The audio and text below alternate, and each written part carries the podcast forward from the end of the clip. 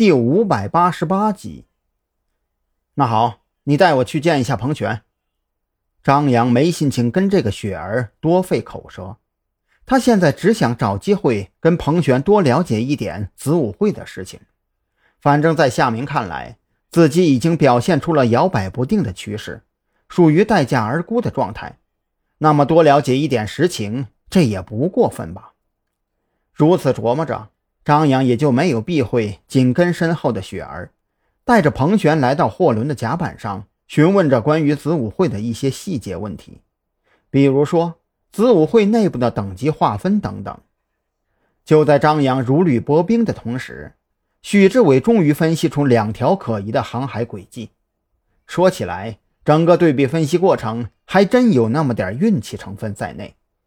因为对海警巡查日志不甚了解。所以一开始的时候，许志伟选择广撒网、重点捕鱼的策略，将一大堆不管有用没用的数据全都给打包下载下来，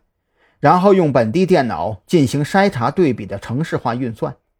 可是长达半个小时的运算过后，许志伟这才从软件得出的结论中发现，自己打包下载的日志资料，距离现在最近的也是八个小时以前了。这个发现让所有人都满头黑线，尤其是亲自操作的许志伟。在那一瞬间，他甚至觉得自己辜负了赵军对自己的期望。万幸的是，当他再次进入海警资料库的时候，最新一批的日志资料刚刚回传入库。如法炮制，将最新的资料写入到筛选软件中，许志伟这才发现有两道航海轨迹非常可疑。其中一道是从近海的一处小岛出发，绕着山南市海岸线转悠了足足两个多小时之后，回到了渔政码头就没了动静。但是海警的检测日志上显示，这艘潜艇被判定为水下悬停。第二道轨迹就更有意思了，按照海警的声纳雷达显示，这艘疑似悬停在渔政码头附近的潜艇再次出现，先是上浮了一次，然后。加速朝着深海方向离港，在距离山南市海岸大约一百五至一百七十海里的地方，突然失去了踪迹。许志伟本来准备以声纳信号消失的地方作为标点，以消失的时间作为起点，搜索随后和标点位置相重叠的所有航海轨迹。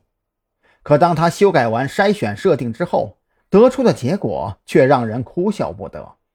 因为标点位置。恰好是山南市各个海运公司必经的航道位置，前前后后足有不下十余艘大小货轮经过。如果全都跟进调查，别说是特侦局的警力了，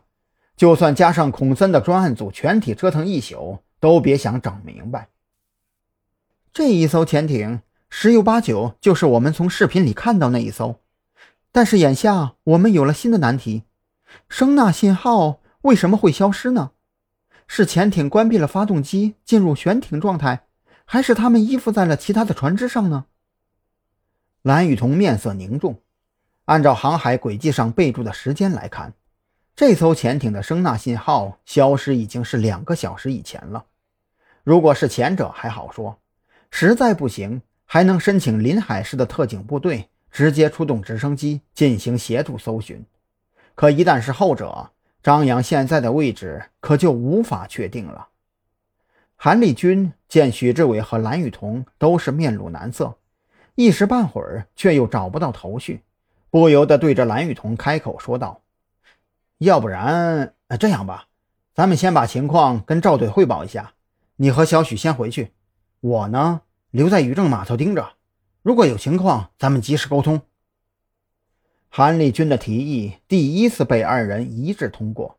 这一来，三个人都耗在这里的确不是个办法，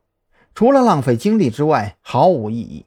这二来嘛，韩立军是目前在场的三个人中个体战斗能力最强的，由他留下盯着码头，安全系数要比留下其他任何一个人都高得多。